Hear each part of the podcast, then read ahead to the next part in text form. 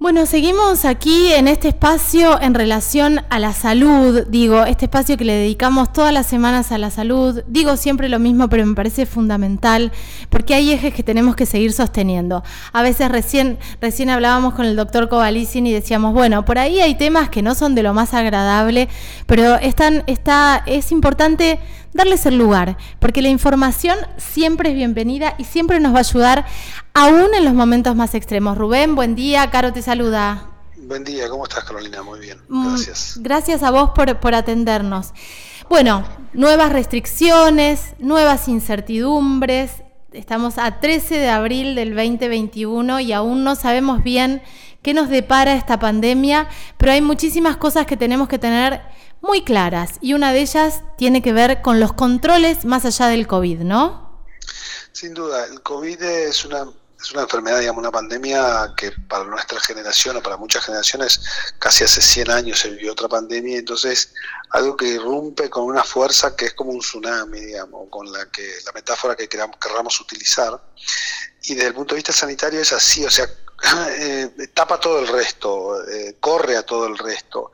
Y entonces hay dos pandemias, la pandemia de la enfermedad que nos, eh, que nos está afectando, que es el COVID, digamos, como sociedad, y la pandemia de, las, de la ausencia de tratamientos adecuados a otro grupo de pacientes que se sigue enfermando, la ausencia de, de mecanismos de prevención necesarios para controlar todo lo que significa las otras enfermedades que son las enfermedades crónicas que en los últimos años venimos trabajando y mejorando la calidad de vida de los pacientes y mejorando la sobrevida. Entonces, eh, con esto probablemente perdamos un montón como sociedad eh, el impacto eh, que hemos tenido en, la capacidad, digamos, de que el ser humano viva más tiempo. Hace unos años atrás, con todos los beneficios que la ciencia ha generado, la gente vive más tiempo y entonces la expectativa de vida es mayor. La pandemia lo que hace es nos corre de todo este eje, nos pone a trabajar a todos en prevenir por un lado la enfermedad, el COVID-19, porque mata a un porcentaje de, los que se infectan, nos pone en riesgo a todos y a su vez nos pone en riesgo a todos los que podemos tener otro tipo de enfermedades. ¿Por qué? Porque dejamos de hacernos los controles o porque hay algo más peligroso, parecería, por lo menos dentro del imaginario social, hay algo más peligroso que está a la vuelta de la esquina, que nos pone en riesgo inminente de muerte, como el COVID, y nos dejamos de controlar el colesterol eh, y la posibilidad de muchos cánceres que son prevenibles. Ahora, perdón, una Rubén. De las cosas que decimos, sí, una de las cosas que decimos entonces, no nos olvidemos de la enfermedad, de las enfermedades crónicas y sigamos haciendo los controles que debemos hacer. Claro, te escuchaba, te escuchaba con atención y pensaba, es como que todo el avance tecnológico que se está haciendo, toda la aparatología y el recurso humano a disposición, todas las investigaciones que se van haciendo quedan tapadas y relegadas y pareciera que seguimos viviendo en 1860 porque no, no nos estamos haciendo los controles con toda esta tecnología que nos ofrecen hoy. Seguro. Eh, esto es una de las cosas que pasa por la pandemia. Es un fenómeno muy particular.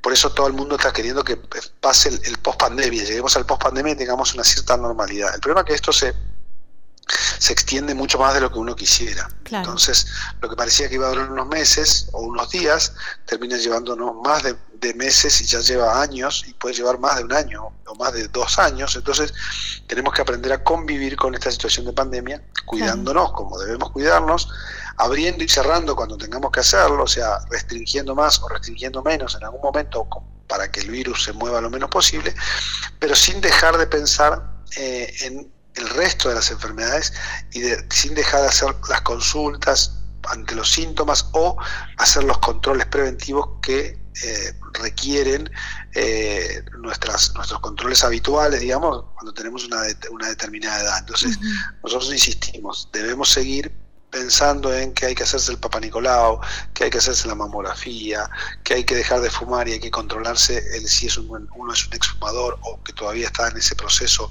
quizás hacerse una tomografía de baja dosis para detectarse un nódulo pulmonar. O sea, todo esto debemos seguir haciéndolo porque si no, la pandemia va a pasar y nos vamos a morir de las enfermedades crónicas que no pudimos prevenir. Claro. Eh, especialmente el cáncer, ¿no? ¿te, ha pasado a vos como médico especialista en oncología que de repente hoy, lo vas a empezar a ver durante, eh, digo, a lo largo de este año, pero que han llegado pacientes ya con un diagnóstico en el 2019 que durante el 2020 han relegado la, la posibilidad de tratamiento o la han, la han espaciado? Sin duda, y esto es un fenómeno que estamos viendo no solo en la Argentina, en otros países del mundo también, y los oncólogos venimos advirtiendo que mucha gente ha dejado de consultar y ha perdido oportunidades terapéuticas curativas justamente por el temor, porque le dijeron que es en su casa, y entonces mucha gente se quedó durante mucho tiempo en el 2020 en su casa y no salió ante un síntoma, y cuando vino ya la enfermedad pasó de ser curativa por una cirugía a, una, a un tratamiento paliativo que ya no, no tiene chance curativa. ¿Y esto por qué? Porque la pandemia nos hizo quedarse quietos, digamos. Y esto, bueno, por eso volvemos a insistir. Hagamos lo que tenemos que hacer para que la pandemia no se expanda, pero también controlémonos y cuidémonos porque si no, lamentablemente estamos viendo y vivimos durante el 2020 pacientes que han consultado en forma tardía y han perdido la oportunidad de un tratamiento curativo y esto lo vemos aquí, lo vemos en, lo vemos en todo el país y lo vemos dentro en otros países también, porque esto es lo que advierten muchos oncólogos en el mundo. Entonces, eh, nosotros llamamos la pandemia oculta de los que se van a morir por por, por, la presencia de la pandemia, pero no de COVID, sino de otras enfermedades por no tener los controles adecuados. Ahora, el, venimos advirtiendo sobre esto, ¿no? Sí, y el otro día eh, hicimos una nota nosotros y, y vos dijiste algo que a mí me quedó dando vueltas. En general, tenemos que hacernos más controles cuando pasamos los 40 años. Digo, mamografía, hacernos el PAP. Para todo lo que fuimos hablando eran buenos hábitos, por un lado, y más controles a partir de los 40 años. Y vos hablabas algo sobre los adultos mayores que me pareció, me quedó grabado, que dijiste que, que muchos pacientes venían y te decían, lo que pasa es que yo no quería molestar a mi hija, a mi hijo, porque con esto de la pandemia, mejor no decirle nada. También nos nosotros, los que estamos en una edad media y que tenemos adultos, adultas a cargo, reparar en estos controles, ¿no?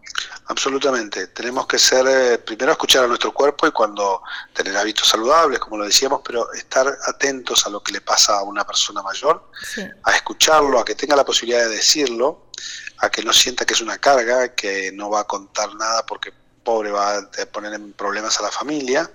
Y esto es importante porque si no la gente consulta en forma muy tardía y digamos uno lo ve cotidianamente a esto, especialmente en los adultos mayores.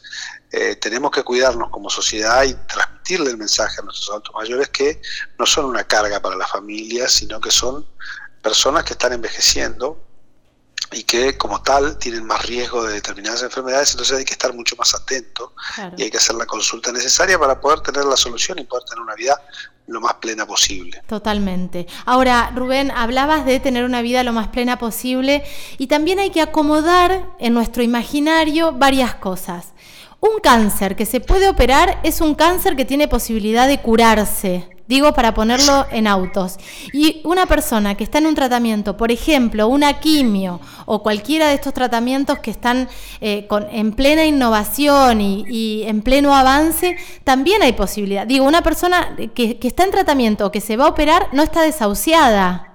En absoluto, justamente nosotros cada vez más, y eso siempre repetimos una, un, porcentaje, alrededor del 60% de los pacientes que tengan un cáncer o que se les diagnostique un cáncer, van a tener la probabilidad de curarse de su enfermedad. Otro 40% no se va a curar, pero va a poder convivir cada vez más tiempo con su enfermedad, ya que la aparición de nuevos tratamientos hace que uno pueda convivir muchos años. Entonces, si uno lo diagnostican con un cáncer a los 70 años, y tiene la posibilidad de vivir 15 años con el mismo, quizá vivió una vida parecida a la que va a vivir el vecino de la vuelta de la cuadra, o incluso mejor, pero con tratamientos. Esto es lo que un poco a veces uno le explica a los pacientes. La diabetes no tiene cura, eh, la presión alta no tiene cura, perdón, tiene, tiene tratamiento. Y el cáncer en muchos casos, tiene al tratarse de enfermedades avanzadas, no tiene cura, pero tiene, tratamiento. Y otros tantos no. Digamos, tenemos un porcentaje muy alto de pacientes que se pueden curar, otro tanto de porcentajes que cada vez más tenemos mejoría en las expectativas de vida y en la, la chance de convivir con la enfermedad durante más tiempo, e incluso con la aparición de la inmunoterapia en los últimos años, tenemos pacientes que tenían enfermedades que muchas veces iban a ser eh, lamentablemente incurables y que hoy se han transformado en enfermedades curadas porque la inmunoterapia consigue lo que nosotros llamamos eh, respuestas duraderas que cuando pasan los años y uno ve que el paciente no recae y puede decirle, mire, está curado, porque si pasaron 6, 7, 8, 10 años de una enfermedad que pensábamos que se iba a morir hace 7 años y no se murió, consideramos que eso está curado. Después ya aparecen los conceptos, digamos, uh, filosóficos sobre qué significa la curación definitiva o no, digamos. Pero bueno, pero la, la, probabilidad de que uno le sobreviva a un cáncer es cada vez mayor tanto en, un, en, curación como en sobrevida sin curación conviviendo con la enfermedad. Entonces creo que hay, por eso es importante tratar de diagnosticarlo lo más tempranamente posible y después no perder el control del tratamiento que uno viene haciendo con el objetivo de vivir más tiempo y lo mejor posible. ¿no? Totalmente. ¿La inmunoterapia es para todos los casos, Rubén? ¿Para qué casos se utiliza la inmunoterapia? La inmunoterapia surgió inicialmente para algunos tipos de tumores y cada vez más se ha ido expandiendo a, con evidencias científicas muy sólidas para casi todos los tumores. Hay casi, te diría hoy, muy pocos tumores en los cuales la inmunoterapia no tiene algún tipo de, utilidad. Eh, antes pensábamos que eh, era para algunos pocos, pero cada vez más hay hoy eh, inmunoterapia para todos. especialmente para los tumores aquellos que tienen digamos, lo que nosotros llamamos mucha antigenicidad, o sea, que generan partículas de células dentro del organismo que generan actividad del sistema inmunológico. Y con la inmunoterapia nosotros logramos de alguna manera mantener despierto el sistema inmunológico. Entonces antes empezó siendo para el melanoma especialmente, que es un cáncer de piel bastante agresivo, pero hoy es para el melanoma, para el cáncer de pulmón, para el cáncer de estómago, algún grupo de pacientes con cáncer de mama, otros con cáncer de colon, cáncer gástrico, hay un montón de localizaciones hoy, endometrio, riñón, digamos, hay muchos tipos de tumores en los cuales la inmunoterapia tiene un rol y esto es, de los grandes avances que hemos tenido en los últimos, en los últimos años. Eh, en, el, en el contexto de pandemia, Rubén, la investigación siguió a full, digo, eh, eh, se siguen estudiando y se sigue avanzando y un cáncer que agarrabas en 2018 no es lo mismo ese cáncer agarrado hoy, ¿verdad? Sin duda, hubo un parate durante el 2020. El 2020 no fue, una, no fue un buen año para la investigación en general. Hubo muchos recursos para la investigación en vacunas y en tratamientos para el COVID, pero ya tenemos en 2021 un nuevo aumento del número de fármacos y de estrategias terapéuticas y de medicamentos para el cáncer que está en aumento en 2021, pero sin duda que cada, cada año que pasa tenemos más herramientas para tratar de manera más adecuada al cáncer. Eh, y esto se nota, digamos, en dos, tres años hemos ido cambiando eh, porque cambiamos el, pronóstico drásticamente de los pacientes. Bueno, y por eso me parece fundamental todo el tiempo eh, visibilizar esto, que hay avances, que el cáncer puede ser una enfermedad crónica, una enfermedad que se cura y podemos convivir con esto y también con los tratamientos que le tenemos tanto miedo. Por eso em, decir, una persona que está con quimioterapia hoy es una persona que se está curando, es un síntoma de sanación. Ahora, hablábamos fuera de micrófono y a mí me parece importante también ponerlo sobre la mesa. Los cambios estéticos que produce la quimio, los cambios anímicos que produce digo, depende de las reacciones, depende del organismo, también son fundamentales para la sanación, digo, para el camino que tenemos que transitar. También hay avances en eso.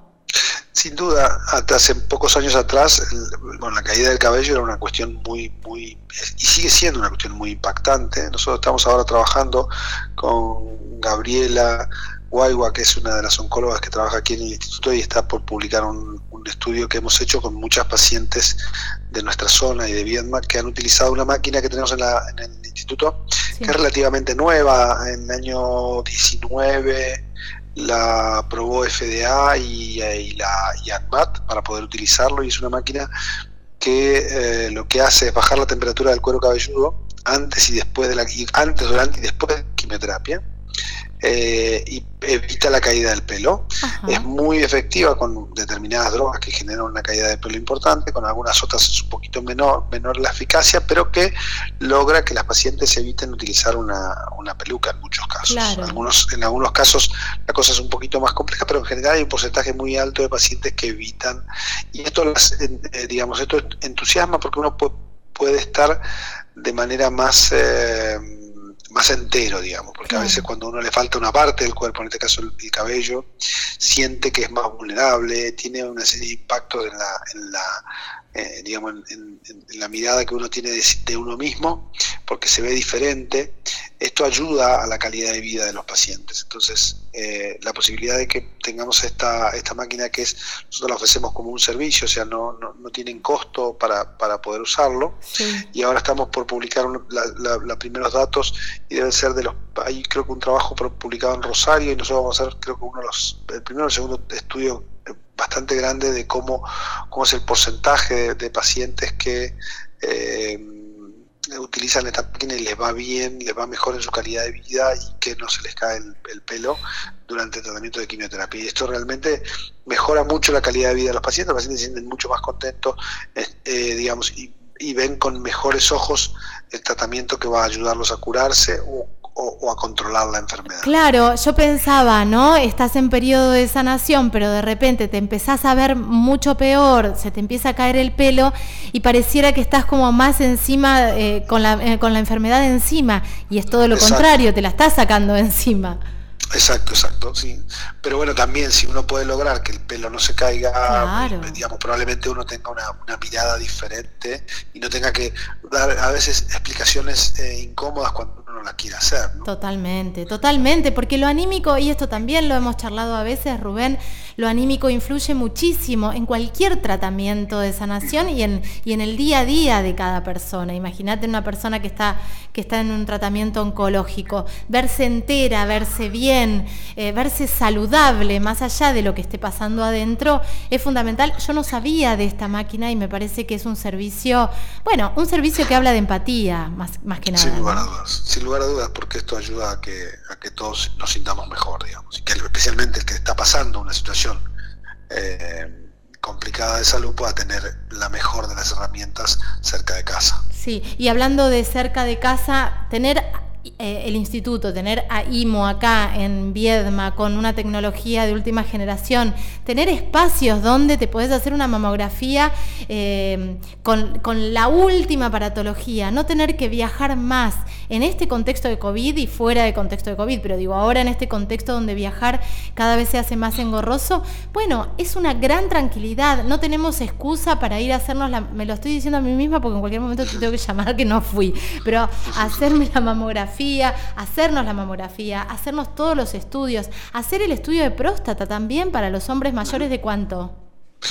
Eh, para los mayores de 50, eh, pero si tuvieran entre 40 y 50 y tuvieran síntomas o tuvieran antecedentes familiares, también hacer la consulta con el urólogo es una opción. Pero sin duda estoy de acuerdo contigo que la verdad que en los últimos años hemos ido mejorando la, capacidad de resolución de las cosas en, en Hoy tenemos eh, digamos, tenemos muchas más respuestas desde el punto de vista sanitario y esperemos que en el corto plazo, con la inauguración de IMO Radioterapia, tengamos más respuestas para dar para que los pacientes se sientan mejor y tratados en forma adecuada en su, en su propia ciudad. Sí, y es un montón, porque sabemos que son aparatos y es una tecnología carísima que por ahí si te pones a pensar en los números decís, eh, es un montón de inversión para una población chica, pero bueno, es, es la oportunidad que tenemos para, para, estar cuidados y para poder hacer el tratamiento que, que, se merecen todos los seres humanos, porque lo hablábamos la otra vez con la mamografía y con un montón de,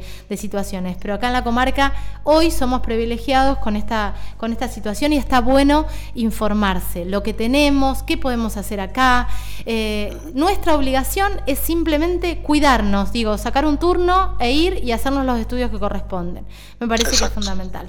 Rubén, gracias por esta charla. No te molesto más por hoy y te mando un beso. Muchísimas gracias por la comunicación y a disposición tuya para cuando necesites. Muchas gracias, chau, chau. Estábamos hablando con el doctor Rubén Covalicin. Eh, importantísima esta charla, porque pasamos por todos los temas, eh, por la necesidad de hacernos los controles, por la investigación y los avances que hay desde lo científico, eh, por los tratamientos vigentes, eh, por la paratología y la tecnología que hoy tenemos a disposición y también por esto esencial que tiene que ver con vernos y sentirnos bien cuando estamos atravesando un proceso de sanación durísimo como puede ser eh, salir de un cáncer. Así que imperdible esta charla con el doctor Rubén Covalicin.